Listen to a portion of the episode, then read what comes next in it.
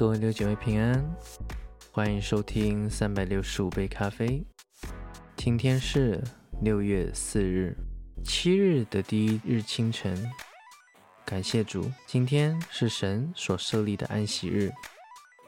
神六天做工，第七日，他看着他所做的一切甚好，便安息了。我们同样的感谢主。因为安息日是神所设立给我们的，让我们在忙碌的生活当中有一个喘息的时候。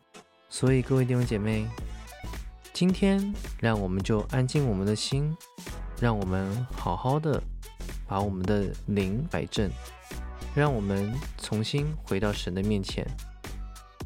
今天要和大家分享的话题是奇异的相会。一九六一年，我正是二十一岁，刚完成英国圣经学院的课程，于是乘搭火车返回德国北部的家乡。途经伦敦时，火车延至黄昏才开出，便有时间到处观光。我漫无目的的随意逛逛，在泰晤士河南边漫步，进入令人心旷神怡的克拉蓬街道。后来经过某街角，在很高的篱笆后面，我看见一个门牌，上面写着杰弗利。我刚读过这个布道者的书，我很难想象我居然会有这个机会来到他的屋前。杰弗利与他的兄弟史蒂芬和其他家庭成员在威尔斯的复兴中受人注目，他们向英国人公开介绍全备福音的信息。他的事工震撼了一些城市，有成千上万的人见证这个大能的神迹。我不禁冒昧地穿过大门，走上小径，按下门铃。有一位女士出来，我便问道：“这是不是老布道家杰弗利的家呢？”得到他的证实后，我十分高兴。我热切地问。那请问，我可否见一见杰弗利先生呢？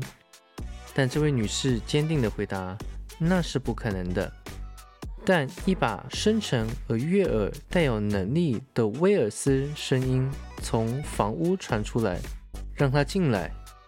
我兴奋地走进去，他就在我眼前。他虽是七十二岁，但看起来像是九十岁的老翁了。你想怎样？他问道。我便自我介绍，然后彼此谈论神的施工。突然，那伟人跪下，也拉着我与他一同跪下，开始为我祝福。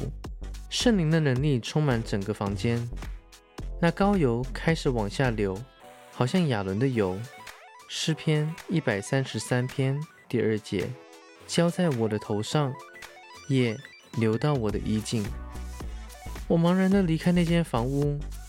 四星期后，杰弗利像以利亚那样被接上天。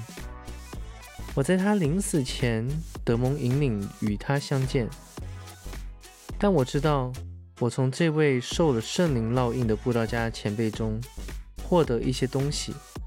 我肯定主已安排那次会面。当我甚至没有想起杰弗利，还有什么能使我踏进千百万人的城市中一间房屋呢？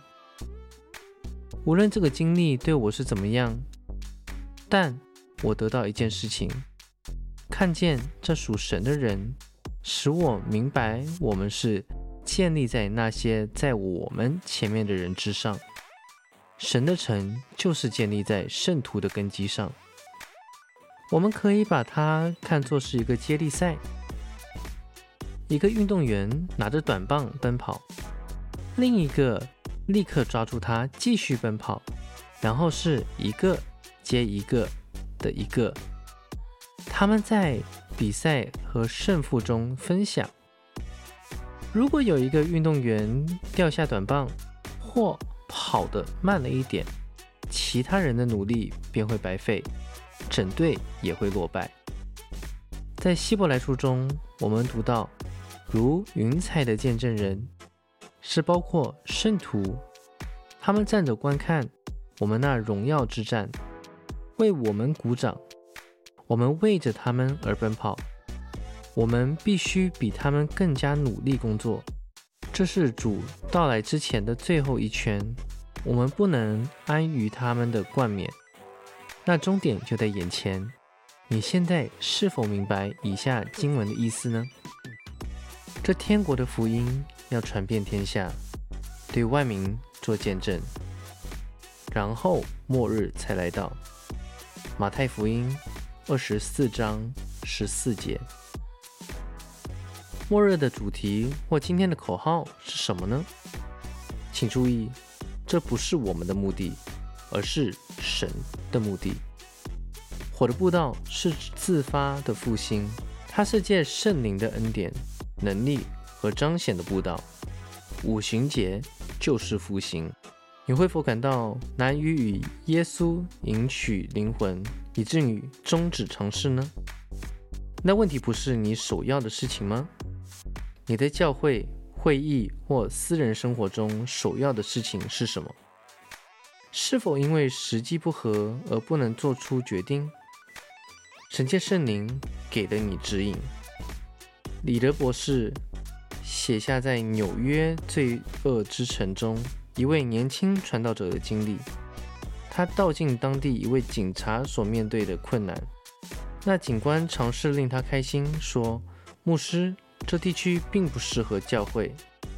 以这番话来唤醒他，他想：假如基督教教会不做那迫切需要的事工，他还有什么可以做的呢？